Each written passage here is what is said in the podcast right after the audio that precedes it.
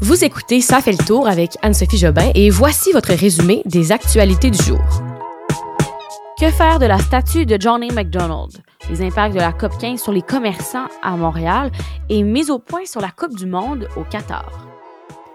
Bon mardi tout le monde, j'espère que vous avez passé une belle journée, une journée très froide, ben très froide. Pas très froide, mais froide. Et quand on est passé de des temps très chauds en novembre à ce temps glacial, pas si pire, mais moi que je trouve froid, ça peut être difficile sur la fatigue. Moi, c'est ce que j'ai remarqué là, ces jours-ci. Je ferais de dos toute la journée si je pouvais, mais euh, on, a des travaux, on travaille en fait, donc c'est difficile de faire dodo toute la journée. Alors, j'essaie de me réveiller pour vous et on y va sans plus tarder avec les actualités d'aujourd'hui. Nous sommes le mardi 22 novembre 2022.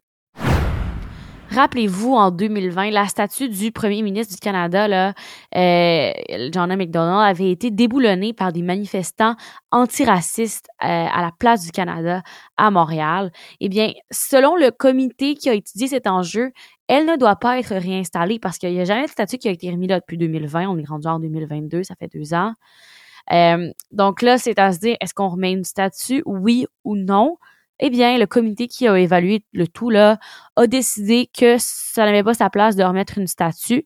Je vous rappelle, là, ça, s'est passé en été, en 2020, et ça avait fait beaucoup de bruit à l'époque. Le premier ministre François Legault avait promis que la statue serait restaurée et remise en place, mais la mairesse de Montréal, Valérie Plante, pour sa part, elle, avait plutôt opté pour qu'on crée un, comité là, afin de déterminer quoi faire de la statue, et c'est ce qui a été fait. Donc, ce comité qui est revenu avec sa décision disant que on ne devrait pas réinstaller la statue. Ils disent en fait que dans l'esprit de, de réconciliation là, il est nécessaire de se distancier de cet héritage de John A. MacDonald et de la vision coloniale représentée par le monument entre autres, ce qu'ils disent, c'est que les politiques assimilatrices et génocidaires, génocidaires pardon, là, que Johnny McDonald avait mis en place lorsqu'il était au pouvoir envers les peuples autochtones, hein, et aussi les actes discriminatoires euh, qu'il avait fait envers plusieurs groupes de personnes, ben ça, c'est quelque chose qui devrait être mis de côté. On ne devrait pas avoir une statue qui un peu l'honore.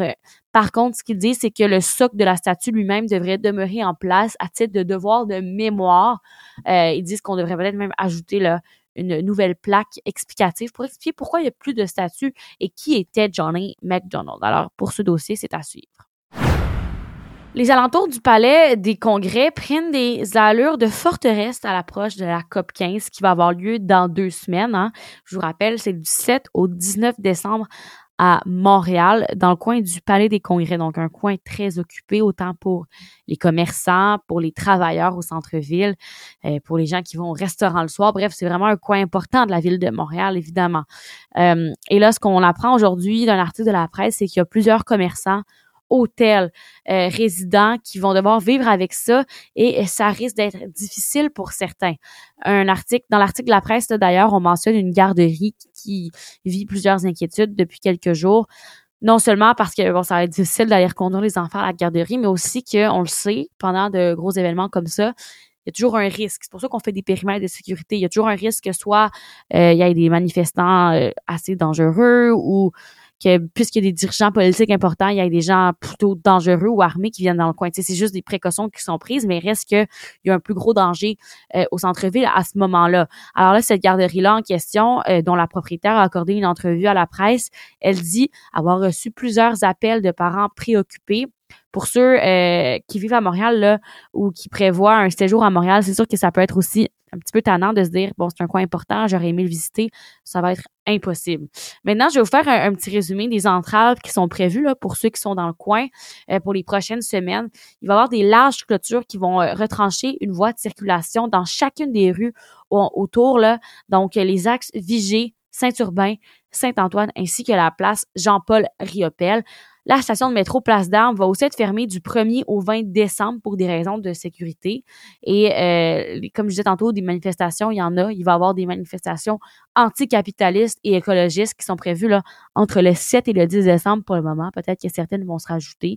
Et euh, il y a des, des beaucoup d'étudiants qui se sont dotés d'un mandat de grève, jugeant que les COP visent à nous faire croire que les élus ont les mains sur le volant et s'occupent de l'environnement, mais en fait, ils ne font aucun effort. Alors, c'est pour ça qu'il y a certaines craintes. Euh, il y a aussi vraiment, là, comme je disais euh, au début, des commerçants qui vont devoir soit fermer leur commerce pour quelques jours ou tout simplement vraiment ne plus pouvoir y aller. Alors, c'est sûr que ça, c'est pas super pour ces personnes-là. Mais d'une certaine raison, c'est pour, euh, d'une certaine manière, c'est pour des bonnes raisons, un rassemblement écologique. Le premier ministre Justin Trudeau a de nouveau répété aujourd'hui qu'il n'avait jamais été informé d'une possible ingérence chinoise dans les élections canadiennes de 2019. Je vous explique.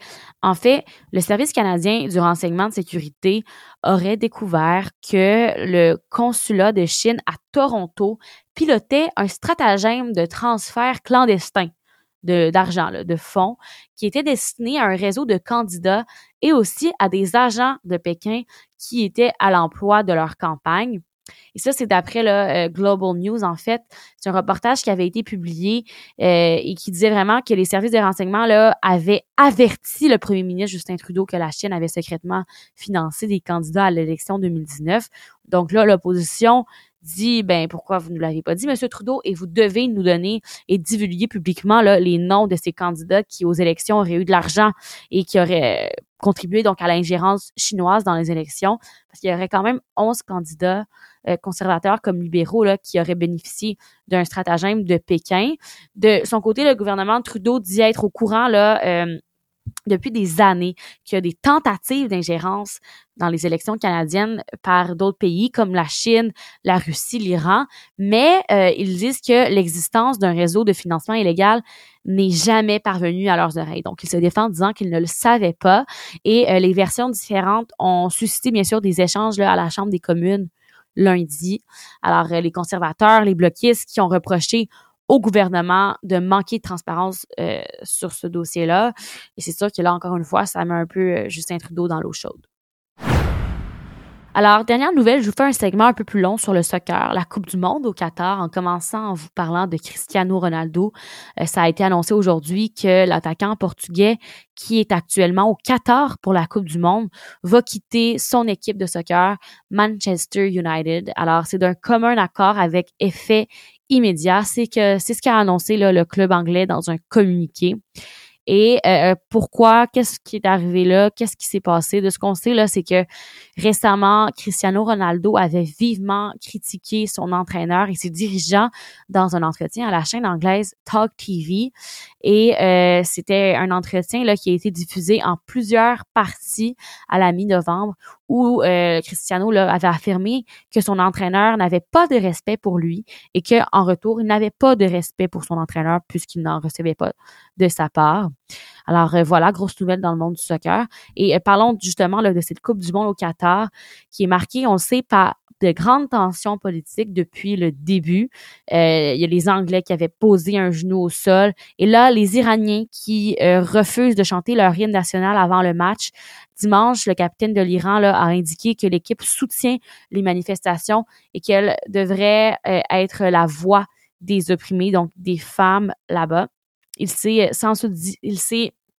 sans doute dit que le refus de l'hymne national était un pas de plus dans la bonne direction euh, quand il s'est levé là à la 22e minute de match pour rendre hommage à Massa. Alors cette jeune femme qui était morte à 22 ans, rappelez-vous de cette histoire. Aussi un autre fait saillant de la Coupe du Monde parce qu'il y a vraiment ça brasse quand même là-bas là. Euh, rappelez-vous dimanche, on n'en a pas parlé ici au podcast, mais c'était le match d'ouverture de la Coupe du Monde. Alors euh, ça a été marquant parce que le Qatar a perdu 2-0 face à l'Équateur. Ça a vraiment fait réagir parce que euh, il y a une grande partie des supporters qui ont déserté le stade à la mi-temps. Et avec cette défaite de 2-0, le Qatar entame son mondial de la pire des manières et devient le premier pays organisateur à s'incliner lors d'un match d'ouverture depuis la première Coupe du Monde en 1930. C'est sûr que ça part mal pour, pour eux. Petit retour dans le passé pour conclure cet épisode. Alors, retournons au 22 novembre 1963. Journée importante aux États-Unis, journée triste pour les États-Unis alors que le président John F. Kennedy était assassiné à Dallas, au Texas. Il avait été abattu deux fois et euh, une heure après sa mort, Lee Harvey Oswald avait été arrêté là, pour le crime. Et bien sûr, c'est un événement qui avait laissé la nation en deuil et qui est toujours marquant pour les États-Unis. Et voilà, c'est tout pour aujourd'hui. Moi, je vous dis à demain en espérant qu'on ait un peu plus d'actualité locale et qu'on puisse euh, parler, ben, que je puisse encore plus vous donner des infos sur les actualités du jour. Alors, à demain tout le monde. Bonne soirée.